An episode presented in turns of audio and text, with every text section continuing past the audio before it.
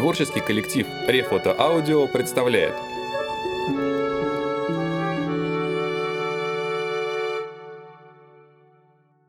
Гарри Гаррисон. Плюшевый мишка. Маленький мальчик спал в своей кроватке. Искусственный лунный свет струился в широкое окно спальни, освещая бледным сиянием безмятежное лицо. Одной рукой мальчик обнимал плюшевого мишку, крепко прижимая игрушечную круглую голову с черными глазами-пуговками к щеке. Его отец и высокий мужчина с черной бородой, бесшумно ступая, крались по ковру спальни к кроватке. «Вытащи мишку из-под руки», — прошептал бородач, — «и подсунь другого». «Нет, он проснется и начнет плакать», — так же тихо ответил отец Дэви. «Не мешай мне. Я сделаю так, как надо». Осторожным движением он положил еще одного плюшевого мишку рядом с мальчиком. И теперь две игрушки лежали по обе стороны нежного лица. Потом отец приподнял руку ребенка и взял первого мишку. Мальчик зашевелился, но не проснулся.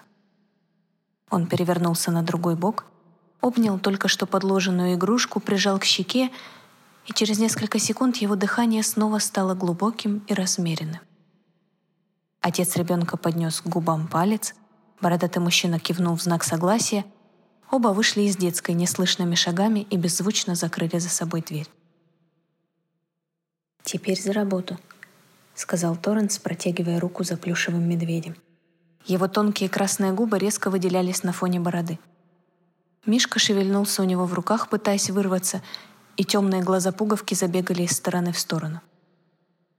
«Хочу обратно к Дэви», произнес плюшевый мишка тоненьким голоском. «Отдай его мне», — сказал отец мальчика. «Он знает меня и не будет капризничать». Отца звали Ньюман, и он, как и Торренс, был доктором политологии. В настоящее время оба доктора оказались без работы. Правительство, несмотря на их очевидные заслуги и научные достижения, не желало принимать их на службу. В этом ученые походили друг на друга. Внешне же они резко отличались один от другого – Торренс был невысоким, коренастым и походил на медведя, хоть и маленького. Он весь зарос черными волосами. Пышная борода, начинавшаяся от ушей и падавшая на грудь, кисти рук, покрытые обильной растительностью, ползущие из-под рукавов рубашки. Торренс был брюнетом, а Ньюман — блондином. Первый — низкий и коренастый, второй — высокий и худой. Ньюман сутулился, характерная черта ученого, привыкшего проводить долгие часы за письменным столом, и уже начал лысеть. Оставшиеся тонкие волосы кудрявились золотистыми завитками, напоминавшими кудряшки мальчика, спавшего сейчас в своей кроватке на втором этаже. Он взял игрушечного мишку из рук Торренса и пошел к двери. Там, в комнате с задернутыми шторами на окнах, их ждал Эйк. «Давай скорее», — резко бросил Эйк, когда они вошли в комнату и протянул руку за плюшевым мишкой. Эйк всегда отличался поспешностью и несдержанностью. Его широкую тяжеловесную фигуру туго обтягивал белый халат. Он не нравился Ньюману и Торренсу, но обойтись без него было невозможно. «Зачем так?» — начал Ньюман, но Эйк уже выхватил игрушку у отца ребенка. «Ему не понравится такое обращение, я знаю это». «Отпустите меня! Отпустите меня!» — в отчаянии взвизгнул плюшевый мишка.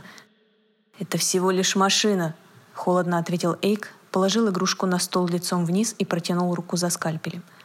«Ты взрослый человек и должен вести себя более сдержанно, разумно, сдерживать свои эмоции. А ты поддался чувствам при виде плюшевого медведя, вспомнив, что в детстве у тебя был такой же друг и верный спутник. Это всего лишь машина». Быстрым движением он раздвинул искусственный мех на спине плюшевого медведя и прикоснулся к шву. В тельце игрушки открылся широкий разрез — «Отпустите! Отпустите!» — молил Мишка, и лапы беспомощно дергались. Торренс и Ньюман побледнели. «Господи!» «Эмоции! Держи себя в руках!» — произнес Эйк и ткнул внутрь разреза отверткой. Послышался щелчок, и игрушка прекратила двигаться. Эйк принялся отвинчивать пластинку, закрывавшую доступ к сложному механизму. Ньюман отвернулся и вытер платком мокрое от пота лицо — Эйк совершенно прав. Нужно держать себя в руках, не поддаваясь эмоциям. В конце концов, это действительно всего лишь игрушка. Как можно терять контроль над собой, когда на карту поставлено так много? «Сколько времени тебе потребуется?» — спросил он, глядя на часы. Они показывали ровно девять вечера. Мы уже обсуждали данный вопрос несколько раз, и это никак не может изменить положение дел. Голос Эйга был бесстрастным, лишенным всяческих чувств. Все его внимание сосредоточилось на механизме внутри корпуса игрушечного медведя. Он уже снял защитную пластинку и рассматривал механизм через увеличительное стекло. Я провел эксперименты с тремя украденными плюшевыми мишками, фиксируя время, потраченное на каждый этап работы. В мои расчеты не входит время, необходимое, чтобы извлечь ленту и вставить ее обратно. Для этого требуется всего несколько минут. А вот на прослушивание ленты и изменение записи на отдельных участках уйдет чуть меньше 10 часов. Мой лучший результат отличался от худшего всего на 15 минут, что не имеет большого значения. И можно с уверенностью сказать «А, вот они». Эйк замолчал, осторожно извлекая крошечные бобины с магнитной лентой, что на всю операцию уйдет 10 часов. «Это слишком долго», Мальчик обычно просыпается в 7 утра, и к этому времени нужно успеть вернуть плюшевого мишку на место. Дэви ни при каких обстоятельствах не должен заподозрить, что игрушка отсутствовала всю ночь. Ответственность за эту часть операции ложится на тебя, придумай что-нибудь. Я не могу спешить и потому рисковать испортить работу. А теперь молчите и не мешайте. Оба доктора политологии сидели и молча смотрели, как Эйк вставлял бобину в сложный аппарат — который был тайно собран в этой комнате. Ничего другого им не оставалось, поскольку они ровным счетом ничего не смыслили в этом. «Отпустите!» — донесся из динамика пронзительный голосок, затем последовали помехи. «Отпустите! Нет, Дэвид, ты не должен! Папе это не понравится! Вилку нужно держать в левой руке, нож в правой! Дз! Тебе придется вытереть! Хороший мальчик, хороший мальчик, хороший мальчик!» Голосок шептал и уговаривал. Часы шли один за другим. Ньюман уже несколько раз ходил на кухню за кофе, и перед рассветом Торренс заснул в своем кресле и тут же проснулся, виновато глядя по сторонам. Один лишь Эйк продолжал работать без малейших признаков усталости или напряжения. Его пальцы двигались точно и размеренно, подобно метроному. Тонкий голосок доносился из динамика в тишине ночи, словно голос призрака. «Готово», произнес Эйк, зашивая мохнатую ткань аккуратными хирургическими стежками. «Так быстро у тебя еще никогда не получалось». Ньюман с облегчением вздохнул. Он взглянул на экран, на котором была видна детская. Мальчик все еще спал, это было отчетливо видно в инфракрасных лучах. «Все в порядке. Теперь мы сможем без труда подменить плюшевого мишку. А с лентой все в порядке?» «Да, ты же слышал.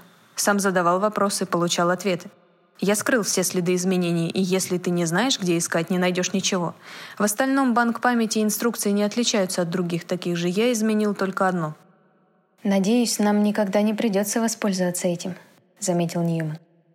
«Я даже не подозревал, что ты такой сентиментальный». Эйк повернулся и взглянул на Ньюмана.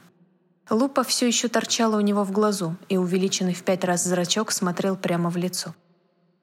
«Нужно побыстрее положить плюшевого мишку на место», — вмешался Торренс. Мальчик только что пошевелился.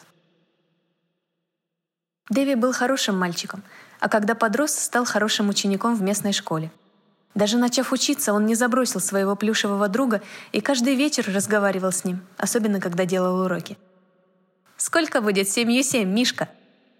Мохнатая игрушка закатывала глаза и хлопала короткими лапами. «Дэви знает», не надо спрашивать своего Мишку, когда Дэви знает сам». «Знаю, конечно. Просто хочу убедиться, что и ты знаешь. Семью семь будет пятьдесят». «Дэви, правильный ответ сорок девять. Тебе нужно больше заниматься, Дэви. Мишка дает хороший совет». «А вот и обманул тебя», — засмеялся Дэви. «Заставил дать верный ответ». Мальчик все легче обходил ограничения, введенные в достаточно примитивный банк памяти робота — поскольку он взрослел, а плюшевый мишка был предназначен для того, чтобы отвечать на вопросы маленького ребенка. Словарный запас игрушки и ее взгляд на жизнь были рассчитаны на малышей, потому что задача плюшевых медведей заключалась в том, чтобы научить ребенка правильно говорить, познакомить с историей, помочь усвоить моральные принципы, пополнить словарный запас, обучить грамматике и прочему, необходимому для проживания в человеческом обществе — Эта задача решалась очень рано, когда взгляды ребенка и его отношение к жизни только формировались, а потому плюшевые медведи говорили просто, ограниченно. Однако такое воспитание было весьма эффективным. Дети навсегда запоминали уроки, преподанные им любимыми игрушками. В конце концов, дети перерастали своих любимцев, и плюшевых мишек выбрасывали за ненадобностью, но к этому времени работа уже была закончена. Детское мировоззрение сформировано окончательно. Когда Дэви превратился в Дэвида, и ему исполнилось 18, плюшевый мишка уже давно лежал за рядом книг на полке. Он был старым другом, и хотя Дэвид больше не нуждался в нем, Мишка все-таки оставался другом, а от друзей не отказываются. Впрочем, нельзя сказать, что Дэвид задумывался над этой проблемой. Его плюшевый Мишка был всего лишь плюшевым Мишкой, вот и все. Детская превратилась в кабинет, кроватка уступила место обычной кровати. И после своего дня рождения Дэвид упаковывал вещи, готовясь к отъезду в университет. Он застегнул сумку и в это мгновение услышал звонок телефона – Дэвид обернулся и увидел на маленьком экране лицо отца. «Дэвид». «Да, отец». «Ты не мог бы сейчас спуститься в библиотеку? Есть важное дело». Дэвид взглянул на экран повнимательнее и заметил, что выражение отцовского лица было мрачным, почти больным. Сердце юноши тревожно забилось. «Да, папа, спускаюсь». В библиотеке, кроме отца, находились еще двое. Эйк сидевший в кресле прямо, со скрещенными на груди руками, и Торренс, старый друг отца, которого Дэвид всегда называл дядя Торренс, хотя тот и не был родственником. Дэвид тихо вошел в библиотеку, чувствуя, что внимательные взгляды следят за каждым его шагом. Он пересек большую комнату и опустился в свободное кресло. Дэвид во всем был похож на отца. Высокий, стройный, со светлыми волосами, невозмутимый, добродушный. «Что случилось?» — спросил он. «Ничего особенного», — ответил отец. «Ничего страшного, Дэви». «Должно быть, — подумал Дэвид, — произошло нечто действительно из ряда вон выходящее. Отец давно не называл его этим детским именем. Впрочем, кое-что и впрямь случилось, но не сейчас, а много лет назад. «А, ты имеешь в виду панстантиалистов?» — облегченно вздохнул Дэвид. Он слышал от отца о пороках панстантиализма с самого детства. Значит, речь снова пойдет о политике, а он уж было подумал, что произошло нечто личное. Да, Дэви, ты, по-видимому, теперь все знаешь о них. Когда мы разошлись с нашей матерью, с твоей матерью, я дал обещание, что воспитаю тебя должным образом и не жалел сил на это. Ты знаком с нашими взглядами, и, я надеюсь, разделяешь их? Конечно, папа. Я придерживался бы этой точки зрения, как бы меня ни воспитали. Константиализм, философия, подавляющая свободное устремление человека, вызывает у меня отвращение. К тому же она навсегда сохраняет за собой власть в обществе. Совершенно верно, Дэви. А во главе этого порочного движения стоит человек по имени Бар. Он возглавляет правительство и отказывается уступить кому-нибудь свою власть над народом. И отныне, когда операции по омоложению организма стали широко распространенными, он останется на этом посту еще сотню лет. «Бара нужно убрать!» — резко бросил Эйк. «Вот уже 23 года он правит миром и запрещает мне продолжать эксперименты. Молодой человек, вы представляете себе, что Бар остановил мои исследования еще до того, как вы родились?» Дэвид молча кивнул. О работе доктора Эйга в области бихевиористской человеческой эмбриологии он знал мало — но этого было достаточно, чтобы у него возникло отвращение к экспериментам ученого, и в глубине сердца юноша был согласен с запретом, наложенным Барром на исследование. Но панстантиализм представлял собой нечто совершенно иное, и Дэвид был согласен с отцом. Эта философия, ядром которой была бездеятельность, лежала тяжелым удушающим бременем на всем человечестве. «Я говорю не только от своего имени», — продолжал Ньюман. Его лицо было бледным и каким-то искаженным. Этой точки зрения придерживаются все, кто выступает против Барра и его философии. Я не занимал никакой должности в правительстве на протяжении более 20 лет, и Торренс тоже. Однако, не сомневаюсь, он согласится, что данное обстоятельство не имеет никакого значения. Если бы это пошло на пользу народу, мы с радостью выдержали бы все. Или если бы то, что бар преследует нас за наши взгляды, было единственной отрицательной чертой его системы, я бы даже пальцем не пошевелил, чтобы остановить его. «Я полностью согласен с тобой», — кивнул Торренс. «Судьба двух людей не имеет никакого значения по сравнению с судьбой народа, равно как и судьба одного человека». «Совершенно верно». Ньюман вскочил и принялся расхаживать по комнате. Я не проявил бы никакой инициативы, если бы лишь это лежало в основе всей проблемы. Конечно, если бы Бар завтра умер от сердечного приступа, все решилось бы само собой. Трое пожилых мужчин не сводили пристальных взглядов с Дэвида. Он не понимал, что происходит, но чувствовал, что они ждут ответа. «Да, пожалуй, я согласен с вами. Закупорка кровеносного сосуда пошла бы на пользу всему миру. Мертвый бар принесет гораздо больше пользы человечеству, чем живой». Тишина затянулась и стала неловкой. Наконец ее нарушил сухой механический голос Эйга. «Значит, мы все придерживаемся единой точки зрения. Смерть Барра принесет колоссальную пользу. В этом случае, Дэвид, ты должен согласиться с нами, что было бы неплохо убить его. Действительно хорошая идея, произнес Дэвид, не понимая, к чему ведет весь этот разговор. Правда, осуществить ее физически невозможно. Прошли, должно быть, многие столетия с тех пор, как было совершено последнее, а, как это называется, убийство. Воспитательная психология давным-давно решила эту проблему. Разве это не было открытием, окончательно разделившим человека и существа, стоящие на более низких ступенях развития, доказательством того, что мы можем обсуждать мысль об убийстве, однако воспитание, которое мы получили в раннем детстве, делает невозможным практическое осуществление такого акта. Если верить учебникам, человечество достигло колоссального прогресса после того, как проклятие убийства было навсегда устранено. Послушайте, мне хотелось бы знать, что здесь происходит. «Бара можно убить», — произнес Эйк едва слышно. «В мире существует человек, способный на это». «Кто этот человек?» — спросил Дэвид, — каким-то ужасным образом уже зная ответ еще до того, как его отец дрожащими губами произнес «Это ты, Дэвид, ты». Юноша замер. Его мысли вернулись в прошлое. То, что раньше было непонятным и беспокоило его, теперь стало ясным. Его мнение по разным вопросам всегда отличалось от точки зрения друзей. Скажем, когда один из роторов вертолета случайно убил белку. Незначительные, но беспокоящие мелочи, которые не давали заснуть до глубокой ночи, когда весь дом уже давно спал. «Да, это правда», — понял Дэвид, ничуть не сомневаясь в словах отца. «Интересно, почему это никогда не приходило мне в голову?» Такая мысль, словно ужасная статуя, похороненная в грунте под ногами. Она всегда была здесь, но никто не видел ее, пока он не откопал.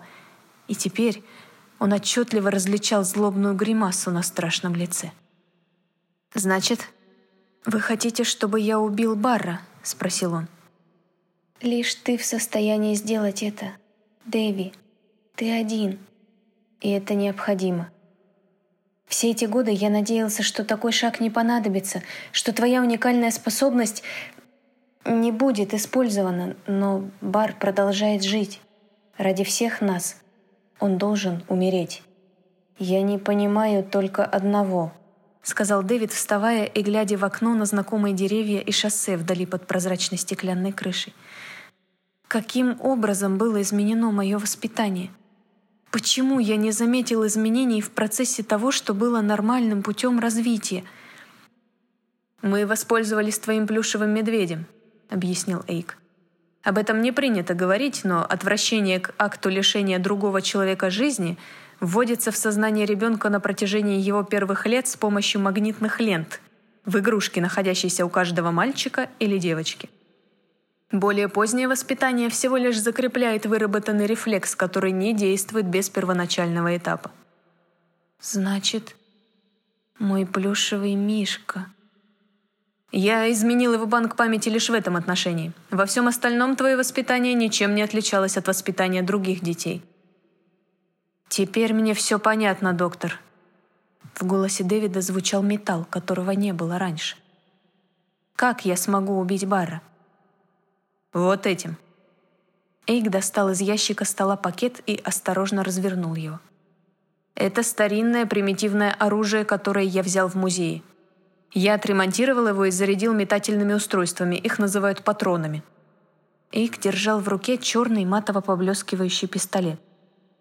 Он действует автоматически. Когда нажимают на этот выступ, спусковой крючок, в патроне начинается химическая реакция, в результате которой из переднего отверстия пистолета вылетает предмет из свинца с медной оболочкой, называемый пулей. Она двигается вдоль воображаемой линии, проходящей через эти два выступа в верхней части пистолета.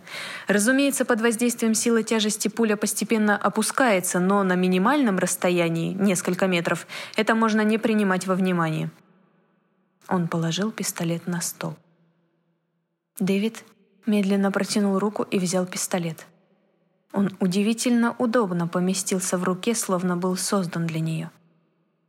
Дэвид поднял пистолет, прицелился, и когда передний выступ оказался в центре выемки в задней части пистолета, нажал на спусковой крючок. Раздался оглушительный грохот, и пистолет подпрыгнул у него в руке. Пуля ударила Эйга в грудь, прямо туда, где находится сердце, причем с такой силой, что и мужчина, и стул, на котором он сидел, опрокинулись на пол. «Дэвид, что ты делаешь?» — послышался испуганный крик отца. Юноша отвернулся от мертвого тела, распростершегося на полу, и посмотрел на отца равнодушным взглядом. «Неужели ты не понимаешь, папа? Бар со своими константиалистами душит свободу в мире, Многие люди страдают от этого. Происходит много другого, что все мы считаем неправильным.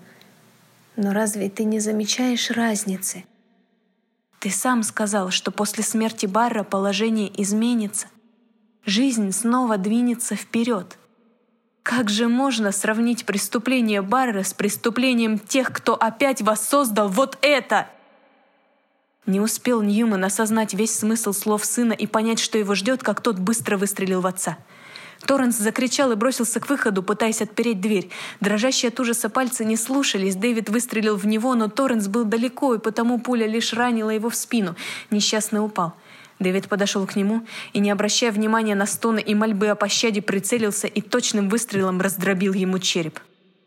Пистолет вдруг показался Дэвиду очень тяжелым и юноша почувствовал какую-то странную усталость. Лифт поднял его на второй этаж. Дэвид вошел в кабинет и, встав на стул, достал с верхней полки из заряда книг плюшевого мишка. Маленькая пушистая игрушка сидела посреди широкой постели, махала короткими лапами и смотрела на Дэвида черными глазками-пуговками. «Мишка», — обратился к нему юноша, — я хочу сорвать цветы на газоне. Не надо, Дэви. Рвать цветы нехорошо. Не рви цветы. Мишка, сейчас я разобью окно. Нет, Дэви, бить окна плохо. Не надо бить окна. Мишка, я собираюсь убить человека. Тишина. Мертвая тишина. Замерли даже лапы и глаза. Грохот выстрела разорвал тишину. И масса шестеренок, проводов, изувеченного металла вылетела из тельца разорванного на части плюшевого медведя. «Мишка», «О, Мишка, почему ты не рассказал мне об этом?» Дэвид уронил на пол пистолет и разрыдался. Thank you.